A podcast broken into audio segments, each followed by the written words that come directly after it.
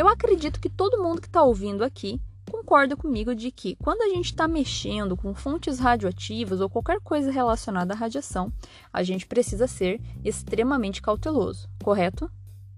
Agora vocês imaginem o seguinte contexto: um ambiente militar altamente controlado, onde a gente possui pessoas altamente instruídas, físicos nucleares, que fazem estudos com núcleos de bombas de fissão para tentar otimizar esse processo e que não seguem os protocolos de segurança. O que vocês acham que acontece numa situação dessa?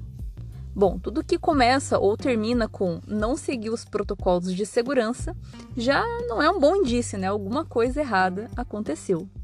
E é justamente esse o contexto da história do termo Demon Core ou núcleo do demônio. Tem uma história bem interessante por trás de um evento de criticidade que, a partir desse momento, começou a ter essa terminologia empregada. E é sobre isso que eu vou falar aqui no episódio de hoje.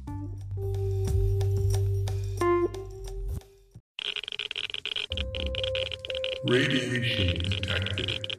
Red dot.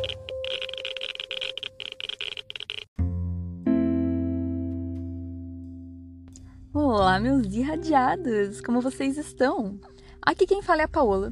E no episódio de hoje eu vou falar sobre a história do Demon Core, de onde que veio esse nome. Bom, antes de eu falar sobre isso, eu só gostaria de comentar o que eu venho falando nos últimos episódios a respeito de eu ter feito um TikTok uh, para dar sequência né, nessa divulgação científica que eu faço aqui pelo podcast, porque não são todas as pessoas que aderem a esse tipo de plataforma né, de transmissão de informação. Algumas pessoas são muito visuais e os vídeos do TikTok têm sido interessantes de mostrar muita coisa. Inclusive, eu tenho postado todos os dias e, né, para quem aí tiver interesse, é só procurar lá no TikTok, é, Paulinha Underline da Costa. Eu juro pra vocês, tá? Um dia eu vou mudar esse nome ainda, vou colocar Radiação para Leigos. É que agora tá uma mistureba de coisa arada lá, enfim. Vou arrumar isso no futuro. Mas, para quem tiver interesse, dá uma olhadinha lá que tem, eu tenho feito uns vídeos bem interessantes. Inclusive, tem um vídeo aí sobre o Demon Core que eu fiz lá também para mostrar algumas coisas, né? Que aqui no podcast não tem nada visual, né? Mas eu vou explicar tudo para vocês. Bom, então vamos lá, né? vamos falar aí sobre o Demon Core. O que, que é isso? Demon Core, ou núcleo do demônio, é uma terminologia que foi cunhada para se referir a um núcleo de bomba atômica, mais especificamente a um núcleo específico de uma bomba específica que era feita de plutônio. É, e eu vou dar o contexto histórico para vocês.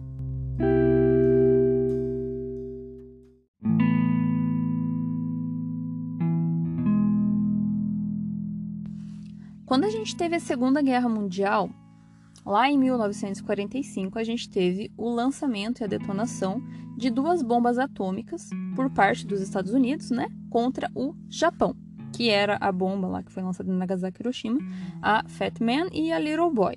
A bomba Little Boy, que foi a primeira, era uma bomba feita de urânio, e a bomba Fat Man era a segunda bomba feita de plutônio. Até aí, ok, todo mundo sabe. A questão é, os Estados Unidos havia produzido uma terceira bomba tá? É, que se não me engano se chamava Rufus. E eles lançariam essa bomba contra o Japão. Só que o que, que aconteceu? O Japão se rendeu antes do lançamento dessa bomba. Logo, não se fez necessário o lançamento. Então, o que, que aconteceu? Os Estados Unidos desmontou essa bomba e resolveram mandar para um laboratório que fica no estado do Novo México, laboratório Los Alamos, que inclusive esse laboratório ainda existe e ainda trabalha fazendo pesquisa. E aí, o que, que aconteceu? O, o, os cientistas que ficavam naquele laboratório, né, os físicos, eles resolveram estudar essa bomba que não foi lançada com a finalidade principal de tentar otimizar o mecanismo de detonação dessa bomba. É, eu já falei aqui no podcast um episódio sobre bomba atômica, mas eu vou só pontuar algumas coisinhas com relação ao mecanismo de funcionamento da bomba atômica para que a gente entenda o que aconteceu.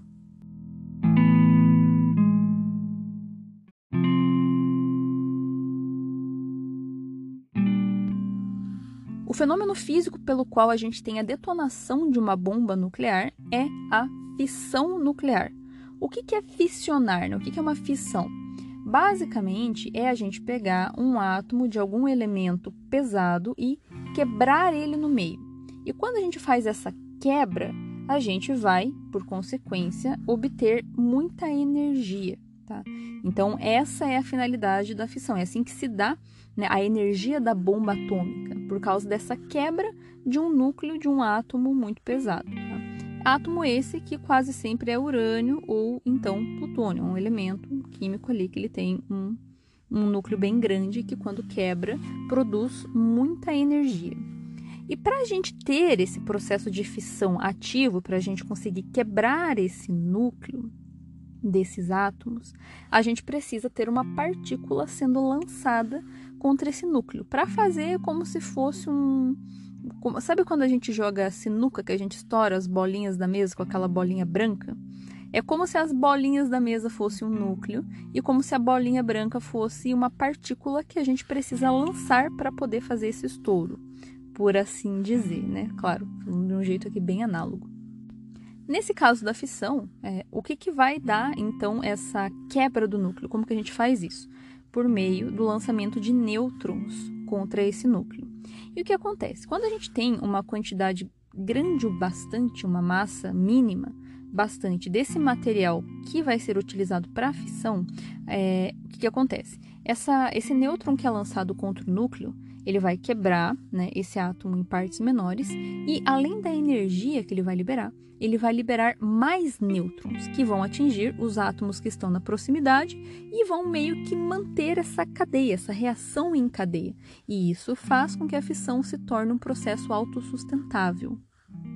E a partir daí, a gente tem, portanto, a detonação da bomba atômica. Inclusive, eu até comentei anteriormente que a única diferença entre uma usina nuclear e a bomba atômica é justamente porque a usina nuclear também funciona com base nesse processo de fissão, só que é controlado. Quando você tem muito nêutron, você absorve alguns deles para que pare de fazer é, essas detonações. Na bomba, não, né? Na bomba você quer que ele realmente colida com tudo, o máximo que der para você explodir. Você realmente quer uma reação sem controle, né? Então, a diferença entre uma coisa e outra é essa. Enfim, só contextualizando. Voltando ao ponto, então esse processo de fissão se dá pela quebra do núcleo dos átomos, quase sempre de urânio, né? E que essa reação vai se manter com base nos nêutrons que são lançados ali. Esse é o mecanismo de funcionamento. Nesse caso dessa história, os físicos estavam querendo achar um jeito de conseguir otimizar é, esses nêutrons para que eles realmente conseguissem colidir ainda mais no núcleo do material, de um modo que você não precisasse colocar tanto elemento químico ali dentro, que é caro e é ruim de fazer esse negócio desse, né? É, e que você conseguisse apenas refletir esses nêutrons contra essa massa de material radioativo. Então é isso que eles estavam estudando. Como atingir esse ponto de criticidade, tá? Tem essa essa é a nomenclatura que eles utilizam.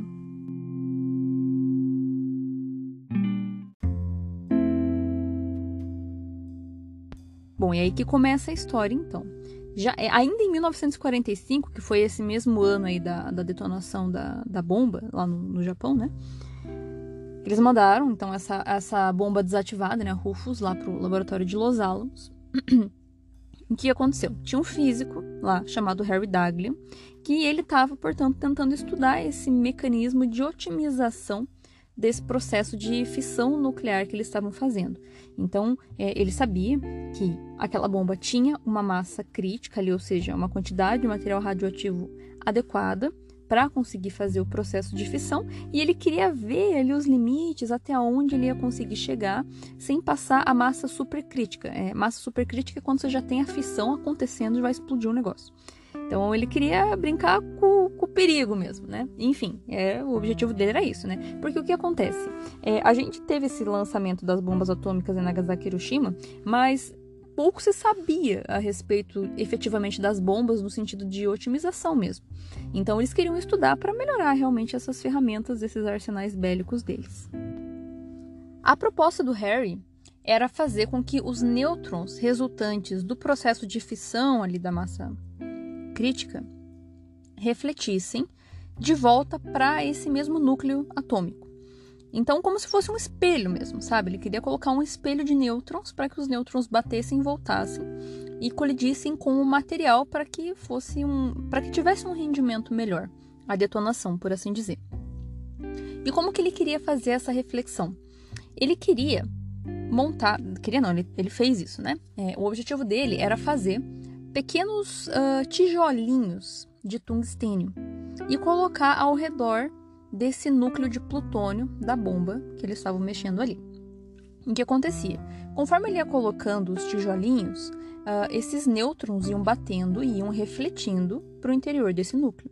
Ele tinha um equipamento, um instrumento que ia falando para ele até que nível que ele poderia ir colocando e refletindo esses nêutrons antes de chegar nessa massa supercrítica, ou seja, do ponto de fissão, efetivamente falando. Então, ele ia colocando ali, né, para para ver o que acontecia. E chegou num ponto que ele foi colocando tijolinhos ao redor e começou a quase chegar na massa crítica. Então o que, que ele fez? Sabendo disso, ele começou a tirar os tijolinhos para parar de refletir os nêutrons e né, cessar o, o processo. Só que o mão de alface derrubou um dos tijolinhos em cima do negócio. Então, é, realmente chegou ali no nível de massa supercrítica e fissionou na frente dele. Ele chegou até a tirar, ele botou a mão e tirou o tijolinho que ele derrubou. Mas aí já não tinha muito o que fazer, né? Assim, ele conseguiu impedir que detonasse e explodisse, mas ele não teve o que fazer. E outra coisa, né? Ele estava violando as recomendações de segurança porque ele estava fazendo isso aí sozinho. Já não era para ele estar tá fazendo isso. Né? Então, é, isso foi no dia 21 de agosto de 1945. E o que aconteceu, né? Então, ele acabou recebendo ali uma chuva de nêutrons, tá? o pior tipo de radiação para efeitos biológicos que a gente poderia ter. E recebeu uma dose letal, naturalmente, né? Ele morreu 25 dias depois ele recebeu uma dose de corpo inteiro de 5 sievert, levando em conta que são nêutrons, é uma dose bem grande. E ele morreu por síndrome aguda das radiações. Curiosamente, ele ficou consciente. Inclusive, o relato desses estados, né, dessas coisas que eu estou contando para vocês, tem uma cartilha que é do próprio laboratório de Los Alamos, onde tem toda a descrição. Então, por isso que a gente sabe que é verdade, né? É, e, inclusive, esse, se não me engano, foi o primeiro acidente que dentro da categoria de acidente de criticidade. O que, que, é isso? Acidente de criticidade é justamente evento radiológico que acontece por erro ali na manipulação de material e fissiona na mão de quem está mexendo. E teve vários, tá, gente? os que eu vou contar para vocês aqui são dois, porque são eles que atrelaram essa nomenclatura de Demon Core. Mas, nossa, tem uma porrada. Você vai olhar aquela cartilha de Los Alamos, lá você tem vontade de cair morto. É, porque é, é coisa, hein? É bem curioso pensar que ele ficou consciente boa parte do tempo. Então, eu acho interessante de ver, né, pessoas que recebem níveis letais de radiação estarem conscientes, assim, eu fico pensando, sabe, sobre o efeito disso no cérebro e tal. Enfim, é, viagem aqui. Então, ele realmente teve aí síndrome aguda das radiações e foi pro Beleléu.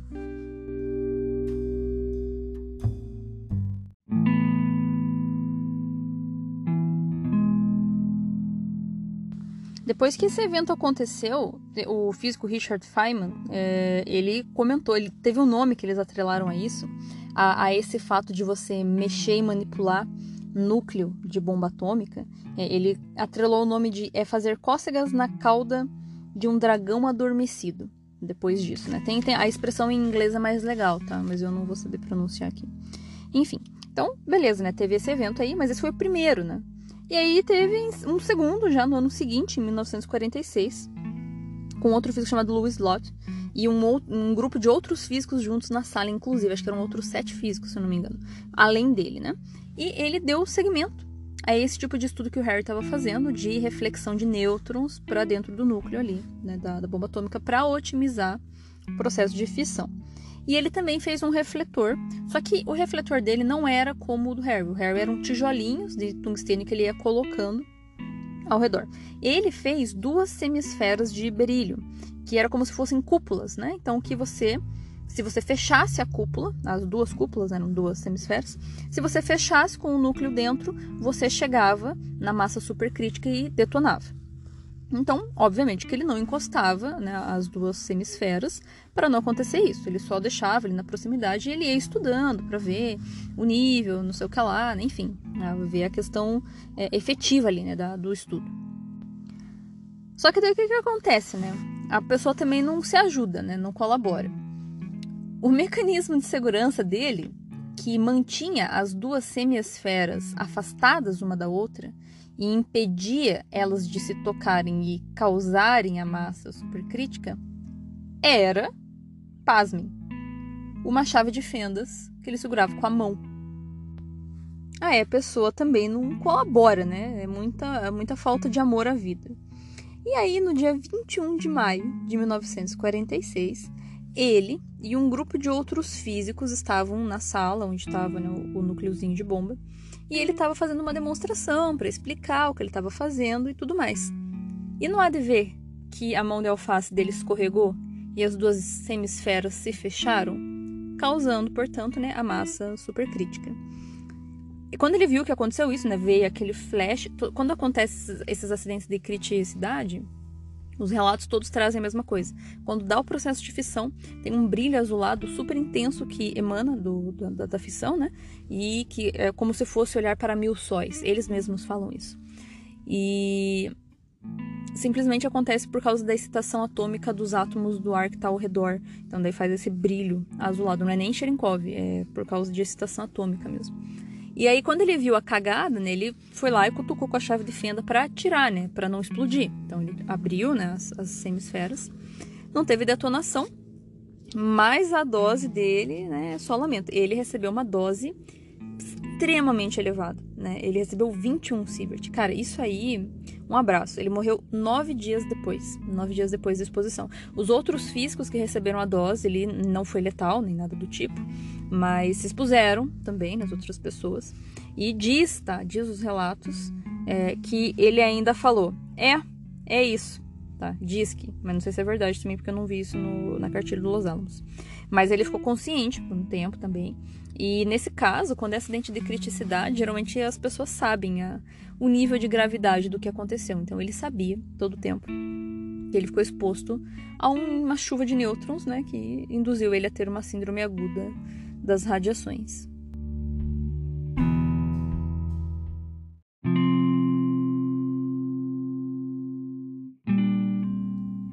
Bom, a partir desse momento, dado é, esses dois acidentes iniciais de criticidade, esse núcleo de bomba atômica passou a ter essa denominação de Demon Core, ou núcleo do demônio, unicamente por causa desses eventos. E como eu comentei, esses foram os dois iniciais. A gente teve ainda muitos estudos feitos em cima dessa área.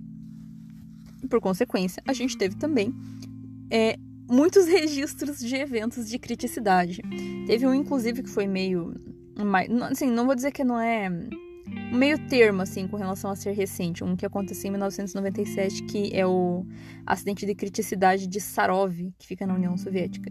Eu acho que esse foi um dos poucos acidentes da União Soviética que a, a Agência Internacional de Energia Atômica participou, tirando o de Chernobyl porque, né, União Soviética, tal, né, questão de governo e, enfim. Mas o ponto é, teve outros registros que daí eu vou trazendo para vocês aqui ao longo do, do podcast para não queimar todo o conteúdo num episódio só, né? Mas é resumindo, né, e concluindo, portanto, a definição, né, a, a origem dessa definição de Demon Core é por causa de uh, pesquisas mal sucedidas com o núcleo de bomba atômica, porque as pessoas resolveram que não iam seguir protocolos de segurança. É, eu postei um vídeo sobre isso no TikTok, as pessoas comentaram, né? Muitas pessoas acham interessante saber, né, que isso acontece, é, entender, né, o porquê. E aí fica até aquele questionamento, que eu, eu, virou meio que uma, uma conversinha ali, né, sobre a arrogância do, de alguns cientistas de acharem que são tão são tão cheios de si, que são tão bons nisso e naquilo, e que menosprezam a questão de cultura de segurança e acontece o que acontece, né? É por isso que a gente tem esses eventos. Com sorte ainda que não teve explosão efetivamente e a, o, a exposição foi individual para cada um deles, então cada um paga o preço das suas escolhas, nesse caso. Mas para a gente ver, né? Que esses são exemplos. Quantos outros não aconteceram? E sabe-se lá, né? O que está acontecendo agora, nesse momento, né? Se não está tendo também experimentos aí, né? O que, que vem adiante. Mas enfim. Então, contextualizando e concluindo, esse Demon Core tem essa origem histórica. Eu espero que vocês tenham gostado desse episódio, tá? É, e se vocês quiserem sugerir alguma coisa, como eu sempre falo, vocês podem entrar em contato comigo pelo Instagram, né, Radiação Paralegos, pelo e-mail, radiaçãoparalegos.gmail.com e agora vocês também podem interagir e sugerir coisas lá pelo TikTokzinho, ok? Muito obrigado pela audiência de vocês e nos vemos no próximo episódio.